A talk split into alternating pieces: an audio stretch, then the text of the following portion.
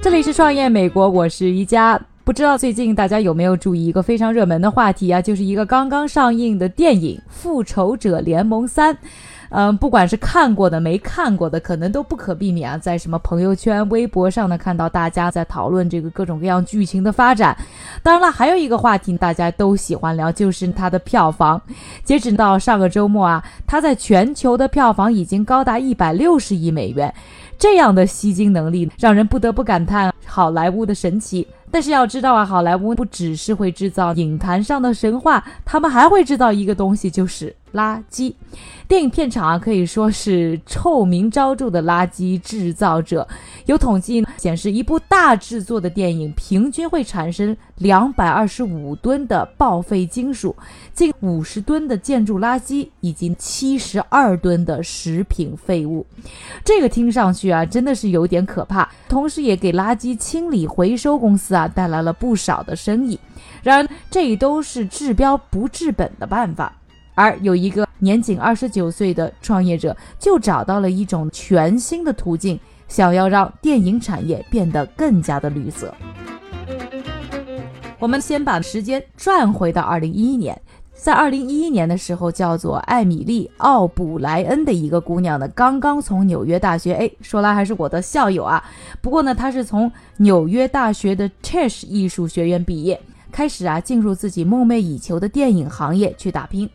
刚入行的时候啊，艾米丽呢就傻了眼，各个剧组竟然是浪费成风，简直比流行病还要可怕。一向注重环保的她，马上就有了一个想要改变现状的想法。在进行了一番调研之后啊，艾米丽说服了一个制片人，雇佣她作为可持续发展顾问。负责监督片场所有和环保有关的工作。当其他工作人员都在片场忙着布景、化妆、设计、看台词的时候呢，Emily 就会一头扎进垃圾堆进行分类回收。别的工作人员都会纷纷跑来问他：“你这是干嘛呢？”他说：“这是我的工作，我就是来这里监督电影拍摄过程当中对环境造成的影响。”这么一解释呢，更让大家一头雾水了。他们可是从来没有听说过剧组里面还有这么一个职位。让 Emily 印象最深的呢，就是其中一个剧组的成员开玩笑说：“那你啊，一定就是地球天使。”这部电影呢，当时其实也没搞出什么名堂，但是呢，Emily 的这个绰号呢，却成为了她的创业萌芽。二零一二年，也就是一年以后，Emily 呢，迎来了事业上一个重大的突破，就是成为知名导演达伦·阿罗诺夫斯基的大制作电影《诺亚方舟：创世之旅》的可持续发展顾问。达伦啊，对于 Emily 的印象非常深刻，还在推特上呢积极的转发他的可持续发展报告，得到大导演的支持，让 Emily 在业界创立了非常好的口碑。很快，其他制片人也找上门，聘请了 Emily 过来做顾问。Emily 火速又接下来另外一个大制作的影片《超凡蜘蛛侠二》。在这部电影当中，他倡导使用可生物降解的雪、可反复使用的钢材和玻璃等。而且电影还选择在一个桑迪飓风受损的地区进行取景拍摄，在这里种树、修建长椅，既完成了布景，又对灾区重建做出了贡献，可以说是一举两得。在跟着剧组拍完了《超凡蜘蛛侠二》之后啊，艾米丽意识到她需要一个商业模式去继续自己的工作。所以她开始呢进行市场调查，并和客户进行交流。Emily 说啊，不像开一个餐馆或者理发店，你有可以借鉴的经验，这却是一个全新的服务模式。二零一四年，Emily 在纽约布鲁克林成立了地球天使，就是当年呢他得到的那个外号。通过提供垃圾管理、可持续使用环保材料采购的服务。来帮助这些电影、电视在拍摄过程当中可以变得更加的环保。说的具体一点，地球天使会负责招聘并且培训一个片场环保专员，来实现零垃圾的这些工作，比如进行回收已经堆肥，并且教育员工呢遵守可持续发展的方针等等。除此之外，地球天使呢还和各种倡导环保的公司达成了合作关系，来保证片场使用的产品都是绿色环保的。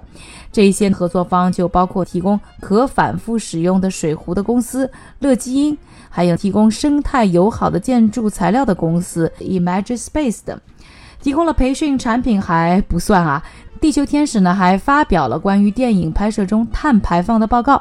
最关键的是，这一份报告浅显易懂，因为在 Emily 看来，只有用最通俗的语言，才能让人们去理解和关注可持续发展的重要性。截止目前啊，地球天使已经从垃圾清理厂呢转移了三千吨的垃圾，向当地的慈善机构呢捐赠了九十吨的材料，向避难所和食品银行。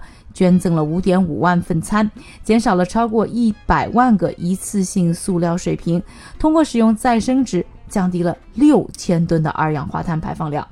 而对于电影制作方来说，除了环保，雇佣地球天使的好处主要还来自于两个方面。第一个就是能够节省成本，比如说仅仅把所有的一次性水壶换成可反复利用的，就可以为剧组节省两万到四万美元。但 Emily 也表示。其实呢，算上剧组要支付给公司的服务费用啊，很多情况下剧组也只能省下一万到五万美元。但这可能看上去呢，也不算是一个特别大的数字，尤其是对于一些大制作的影片来说。这个时呢，我们还要说到它另外一个潜在的好处，就是给电影后期的宣传公关带来一些优势，树立一些良好的公共形象的同时，还可以迎来环保支持者的青睐。而且，如果电影达到了一定的标准，满足某些可持续要求的时候，还能获得一个绿色电影的标识，放在片尾字幕之后。虽然现在还没有相关法律要求所有的电影必须做到这一点，但他认为这可能是迟早的事儿。如今，地球天使的身影已经出现在很多大制作的影片当中，比如说像《黑豹》《华盛顿邮报》《超凡蜘蛛侠二》《抓鬼敢死队》等等。更有很多大牌明星啊为 Emily 背书，其中也包括像罗素·克劳、刘玉玲、杰夫·布里奇斯、梅根·布恩等等。去年《地球天使》的收入超过二十六万美元。Emily 预计呢，公司的年收入会在今年翻一倍。不过，公司现在占有的也只是价值这个四百亿美元的产业当中不到百分之一，甚至不到百分之零点一。他的目标呢，是在二零二一年前达到百分之三十的市场占有率。